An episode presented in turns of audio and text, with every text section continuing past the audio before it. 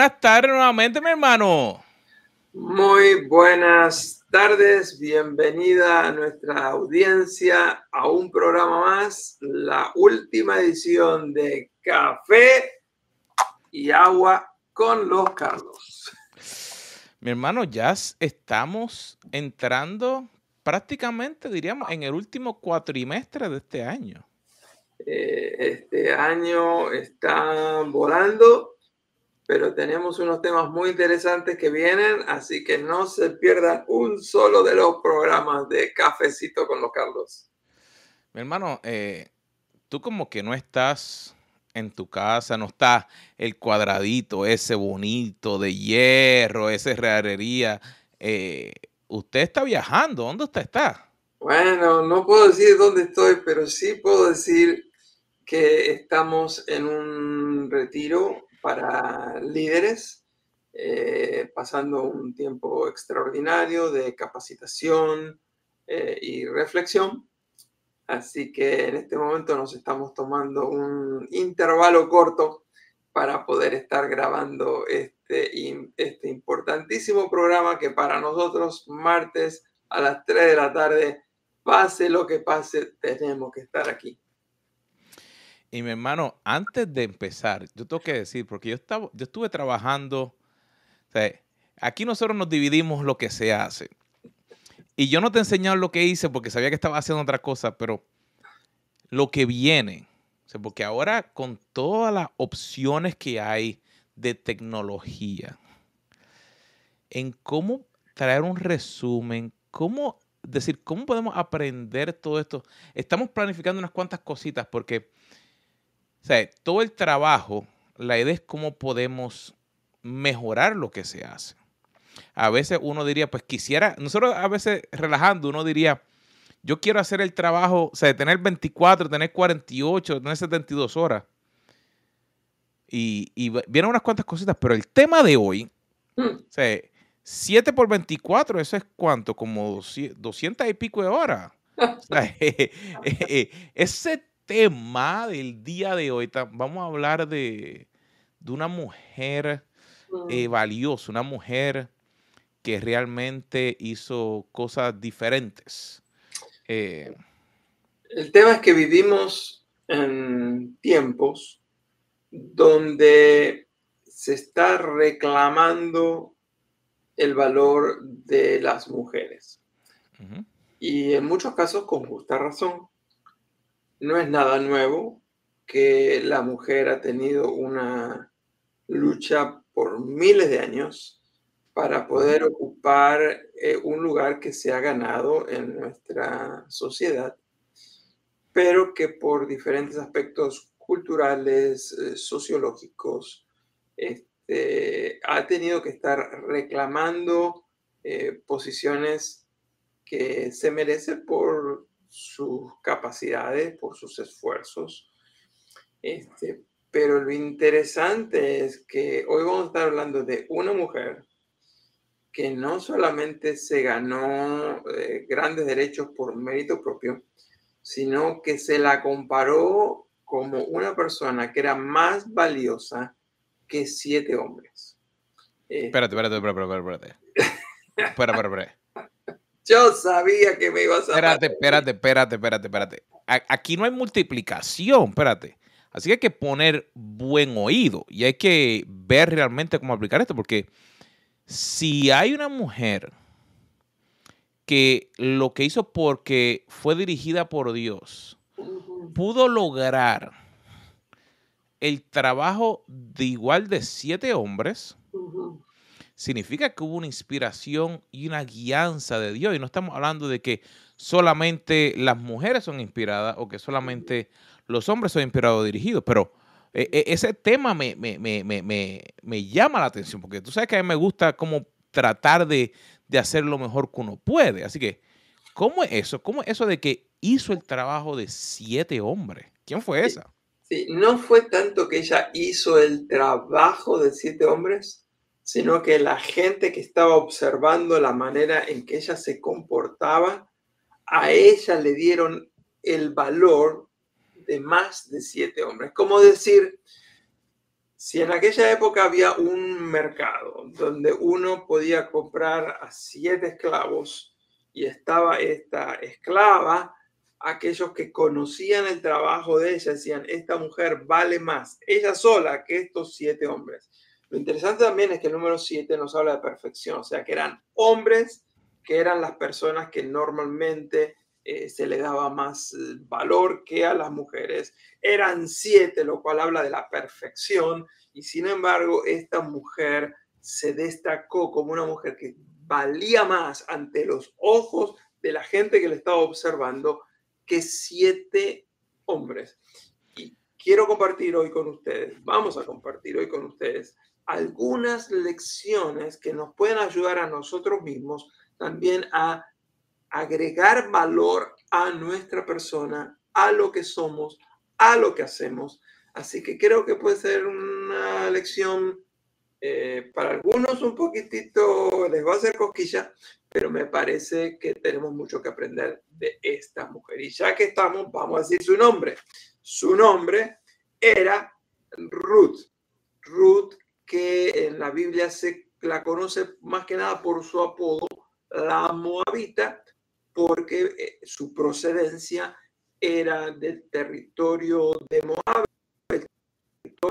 Se forma de acuerdo a las Sagradas Escrituras en el libro de Génesis como consecuencia de una relación que tuvieron las hijas de Lot con su propio padre. O sea que ya el origen de Moab es un origen bastante complicado y cuestionado. Pero esta mujer, la moabita Ruth, la cual vivió hace más de 3.000 años, sigue dando hoy mucho que hablar. Mi hermano, entonces, esta mujer era perfecta y conocía a Dios desde que había nacido, por ejemplo, para poder que la destacaran y que vieran tanto, esa mujer, o sea, ella lo único que hacía era, o sea, no hacía nada malo, o sea, desde chiquita ella tuvo que estar en la iglesia, ¿no? O sea, o, que conocía. La verdad, la verdad, la verdad que es que es todo lo contrario, porque al criarse en Moab, en tierra pagana, ella se crió adorando a otros dioses. Pero al llegar una mujer llamada Noemí, cuyo nombre significa dulzura, juntamente con su marido Elimelech, a tierra de Moab, este matrimonio llega con dos hijos varones, Malón, Kelión, y estos dos eh, hermanos se casan con dos mujeres eh, de Moab. Una era Ruth, cuyo nombre significa amiga, compañera, persona leal, y la otra, Orfa, que significaba cabezona, testaruda y también algunos creen que su nombre significa doble ánimo. Así que para responder en una sola frase, no, ella no era ni perfecta ni se crió yendo a la iglesia desde bebé, pero en contacto con la familia de su suegra y de su suegro, conoció al Dios de Israel.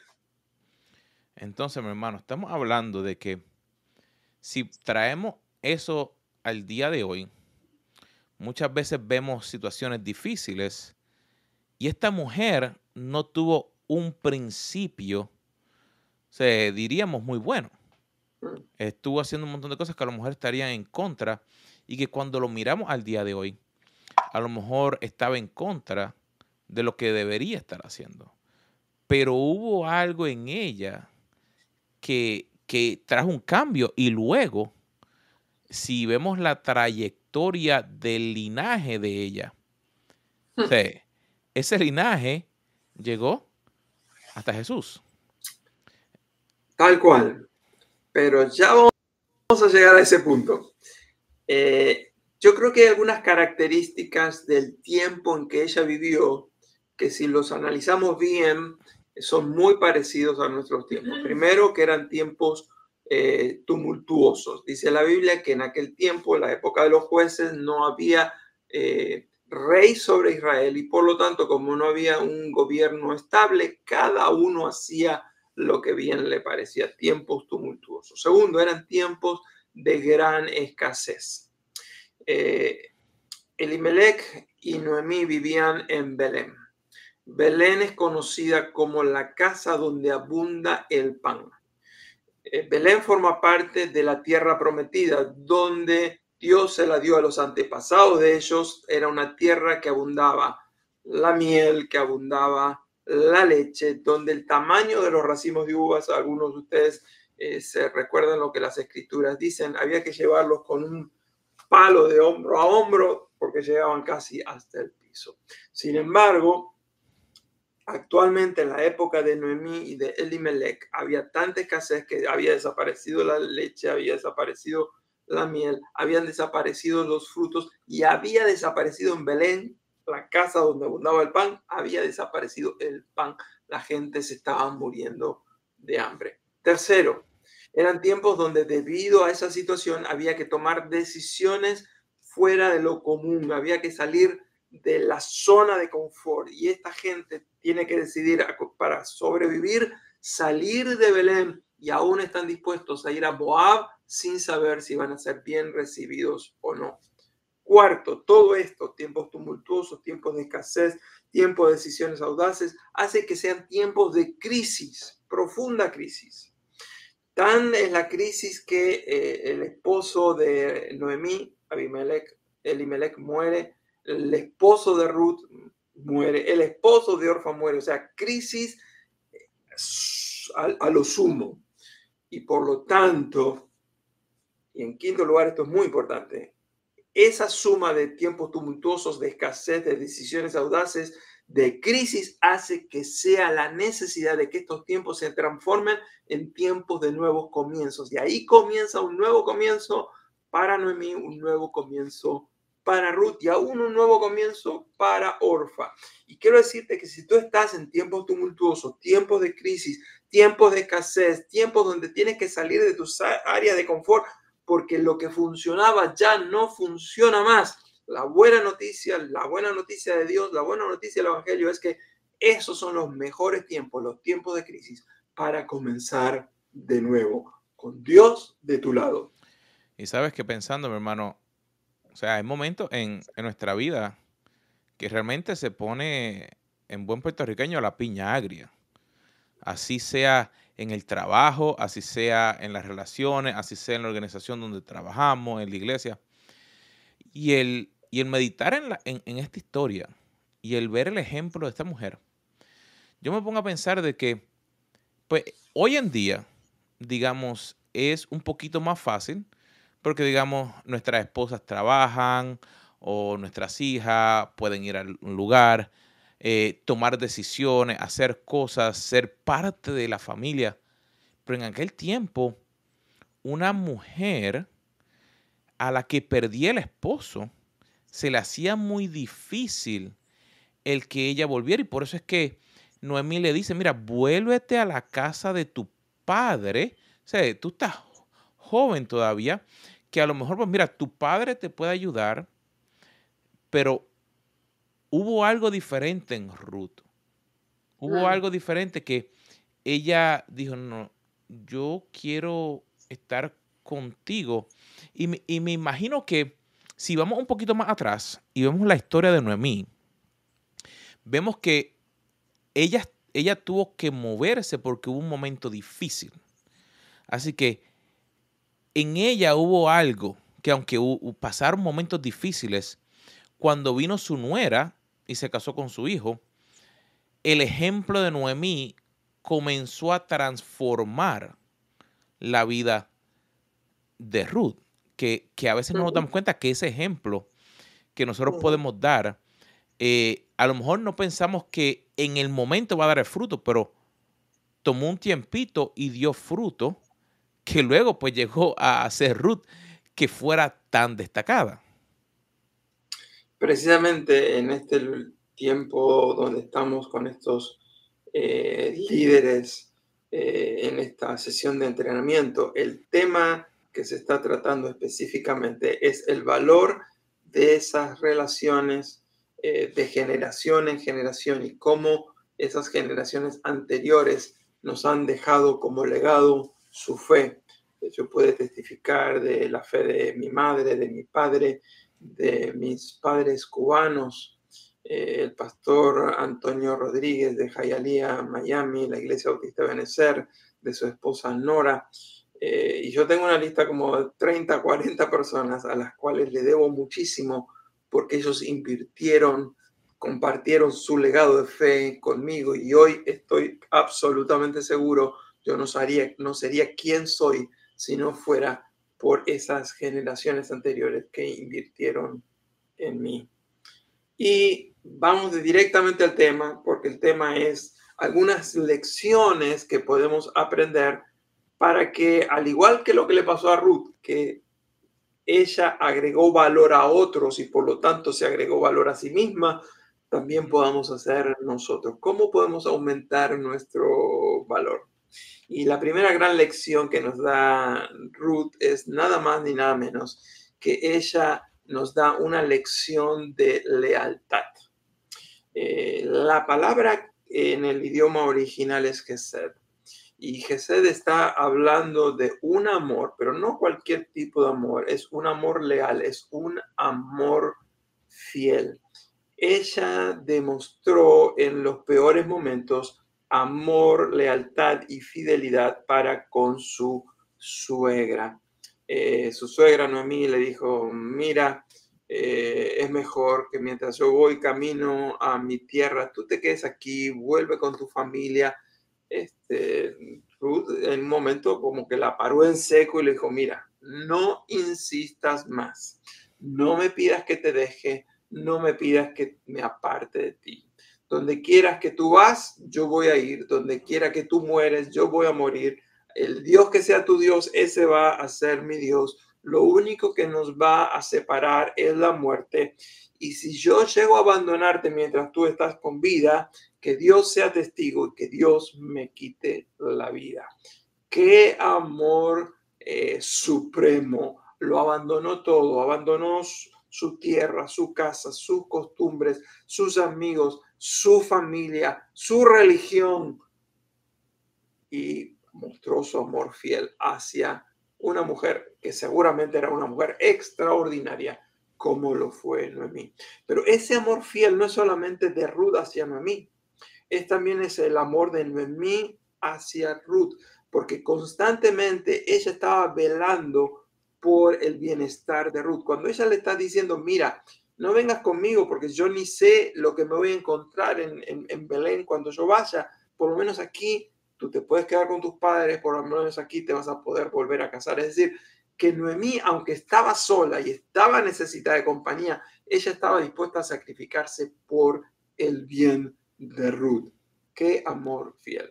Y el tercer elemento, el tercer personaje de esta historia, del cual hoy no tendremos mucho tiempo que hablar, que se llama Vos, también muestra ese mismo amor fiel y leal, porque él demostró cuidado especial hacia Ruth y cuidado especial hacia Noemí, pero eso será tema para otro de nuestros programas. Sabes que el pensar en que como personas en el día de hoy, la cualidad de la lealtad es algo que a veces está escaso. Porque pensamos que, que ser leal o que una persona leal eh, a veces es fácil, pero toma una decisión. Y como lo vemos en el ejemplo de, de Ruth, ella tomó la decisión de que ella iba a hacer lo correcto. Yo diría que para nosotros en el día de hoy debemos enfocarnos en que mi lealtad no significa el que yo voy a tomar café o voy a tomar té. No es algo tan efímero sino que realmente el yo primero darme cuenta, mi lealtad comienza con un ejemplo de que quién fue leal a mí. Dios nos amó. Ante todas las cosas, dijo, yo voy a enviar a mi hijo por ti para que tú mueras y nos mostró lealtad. Y Él quiere que nosotros aprendamos a ser leales a Él. Y de ahí entonces podemos ser leales a nuestra empresa, a nuestra familia, a donde podamos trabajar, no significa que cuando hay cambios, eso es falta de lealtad, sino que hay que estar correcto, eh, enfocados en cómo hacer lo correcto, que fue lo que hizo ella. Y me llama mucho la atención, eh, te diría la lección número dos, que es la fe que ella tuvo hacia lo que ella de entrada no entendía, pero ella vio que el Dios de Israel, que en aquel momento no era su Dios, porque ella estaba siguiendo, luego ella recibió y, siguió a Jehová, pero que ella vio que en medio de las dificultades, porque todo el mundo estaba sufriendo, cómo Dios le fue eh, fiel a ellas. Y de ahí entonces ella dijo, espérate, lo que Noemí está haciendo, entonces yo lo puedo hacer. Y ella comenzó eso y decir, mira, lo que yo vi en mi casa no era lo correcto. Ahora estoy viendo lo que es correcto. Por aquí es el camino que tengo que seguir. Y me llama mucho eso la atención porque hay momentos en que uno tiene que decir, mira, lo que yo aprendí antes no es lo correcto. Yo tengo que poner mi fe en Dios, en Jehová de los ejércitos, para poder seguir hacia adelante. Y ahí es donde entonces nuestra vida comienza a transformarse y comienza a cambiar. Y es una, tremenda enseñanza de parte de ella. Eh, la palabra fe y hablar de la fe y que tenemos que tener más fe y que tenemos que confiar eh, forma parte de nuestro vocabulario casi cotidiano. Pero lo que muchas veces perdemos de vista es que precisamente la fe no se manifiesta cuando todo marcha bien. La fe no se expresa cuando todo está en tiempo de bonanza. La fe se manifiesta cuando todo se derrumba, cuando todo se está cayendo, en la peor de las crisis, en la mayor escasez. Ahí es donde se pone manifiesto quién tiene fe y quién no tiene fe. Estamos hablando de lecciones de una persona que vale por siete. Y quiero decirte, querido amigo que nos estás escuchando, de que si quieres valer por siete, lo primero que tienes, la primera gran lección que tú y yo tenemos que aprender es que tenemos que ser personas de amor fiel y leal. Hoy en día vemos matrimonios que se caen. ¿Por qué? Por falta de lealtad. Eh, em, em, empresas que abandonan a sus empleados porque quieren conseguir algún empleado más joven, le pagan menos, no fueron leales aquellos que se esforzaron y dieron su vida, 20, 30 años de su vida por ellos, la empresa no fue leal. Si quieres agregarle valor a tu vida, aprende esta lección. Segundo, aprende la lección de la fe. Aprende a confiar en el Dios que nunca falla. Esta segunda lección es importantísimo. Busca a Dios en medio de tu crisis, porque la fe te ayudará, como le ayudó a Ruth, como le ayudó a Noemí, a volver a empezar.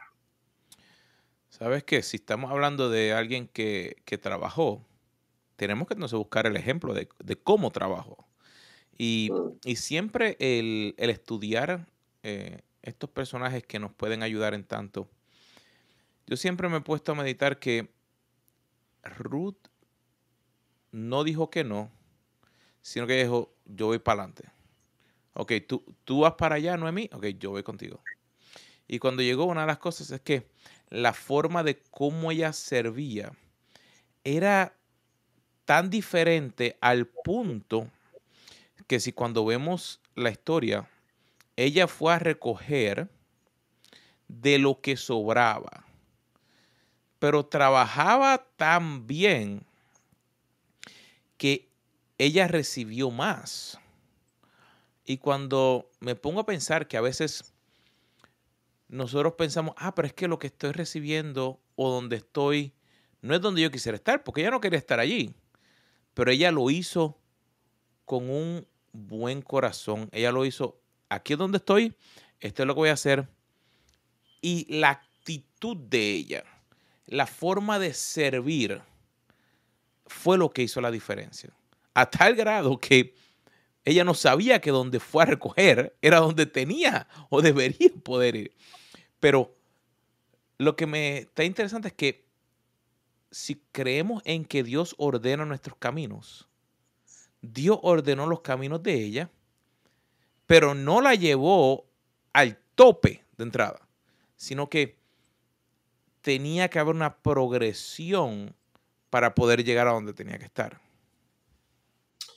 La Biblia dice que Dios pone en alto a los humildes. Y si tú quieres agregarle valor a tu vida y si tú quieres que tu vida cuente por siete, tú y yo tendremos que aprender a ser más humildes y a trabajar con un mayor nivel de diligencia. Y hay una cuarta lección, ¿no es verdad, Carlos? Sí, la última es a veces lo lindo de estudiar la palabra es que cuando podemos ver las conexiones de cómo Jesús se refleja a través desde el Génesis hasta el Apocalipsis. Y el ver que ella como persona, el testimonio que ella dio, lo podemos comparar con lo que Jesús vino a hacer. Eh, ella no conocía y al reconocer pudo ser transformada, que es lo que Jesús vino a hacer por nosotros. Jesús vino a transformar nuestra vida al que reconocemos al Padre. Y es interesante porque ella fue fiel, ella fue obediente, o sea, yo voy a estar aquí, yo te voy a seguir. Y le dijeron, ve y recoge allí. Ok, yo voy a recoger. Y volvió. Y vuelve y ve allá. Y cuando le tocó el tiempo, le dijo, ok, ponte la mejor ropa, vístete bien, bella esto. Le tocó una bendición o una transformación porque fue obediente. Que es lo que cuando nosotros le somos obedientes a Jesús y aceptamos a nuestro Padre, ahí es donde viene el cambio. Que entonces nosotros podemos, como es el título, podemos lograr hacer más de lo que esperábamos, porque ahora no son nuestras fuerzas, ahora no es nuestra sabiduría, ahora no son nuestros recursos, sino es lo que el Padre puede traer a nosotros. Y esa es la cuarta y última lección. Si queremos agregar valor a nuestra vida, si queremos que nuestra vida cuente por siete, tendremos que aprender la lección de la redención, es decir, debemos ponernos a disposición de Dios para que Él nos use para bendecir a otras personas. Hemos sido bendecidos para bendecir. Así que si quieres contar, tienes que acordarte que el que no sirve para servir, el que no vive para servir, no sirve para vivir. Ruth decidió agregarle valor a su suegra Noemí en primer lugar, pero como resultado, ella formó parte del plan redentor de la humanidad y ella forma parte de la genealogía del Señor Jesucristo. Así que tendríamos realmente por lo menos 12 virtudes y acciones que hizo ella, pero nos queda nada más que algunos pocos minutos. Así que eh, vamos directamente al fin del programa y yo quisiera leerles lo que dice la Biblia acerca de esta mujer. Dice que vos, que era el dueño del campo donde estaba Ruth segando, la tomó a ella por esposa y dice que el Señor le concedió a Ruth para que quede embarazada y que diera a luz un hijo. Dice que las mujeres que le conocían le dijeron, Alabado sea el Señor que te concedió un nieto. Y recuerda, le dijeron, que tu nuera, hablando de Noemí, te ama tanto y dio a luz, y, y tú acabas también de dar a luz un precioso hijo. Recuerda que tú tienes más valor que siete hijos. Y cuando yo leía esto en estos días, pensé que no solamente Ruth tenía más valor que siete hijos para Noemí, sino que mi madre hubiera dicho eso precisamente de mi amada esposa Miriam. Eh, la Biblia continúa diciendo que eh, aunque el hijo lo tuvo Ruth, las mujeres le decían, Noemí, Dios te ha dado un hijo a ti, porque ella fue la nodriza, ella fue la que lo, lo crió. Y dice que el, hijo de Ruth y de Boaz se llamó Obed. Y Boed fue el padre de Jesse o de Isaí.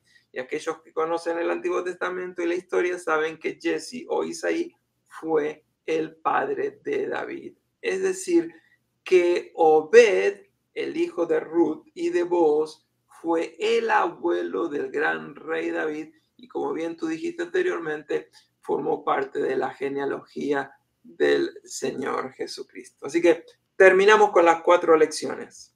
Si quieres valer por siete, si quieres agregar valor a tu vida, aprende a, en primer lugar, amar con fidelidad. Que tú sí seas sí, con un compromiso que nada lo rompa. Segundo, aprende a ser una persona de fe. Tercero, aprende a ser humilde y estar dispuesto a servir.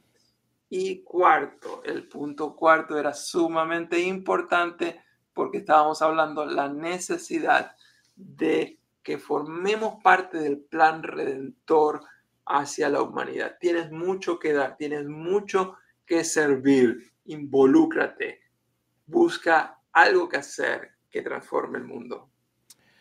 Así es, mi gente.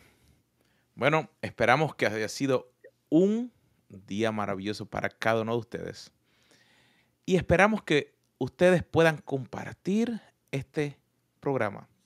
Después que se sienten y tomen nota, toma nota, apunta lo que tú tomas y apuntas, entonces lo puedes aplicar. Así que mi gente, los esperamos la próxima semana aquí en Café con, los Carlos.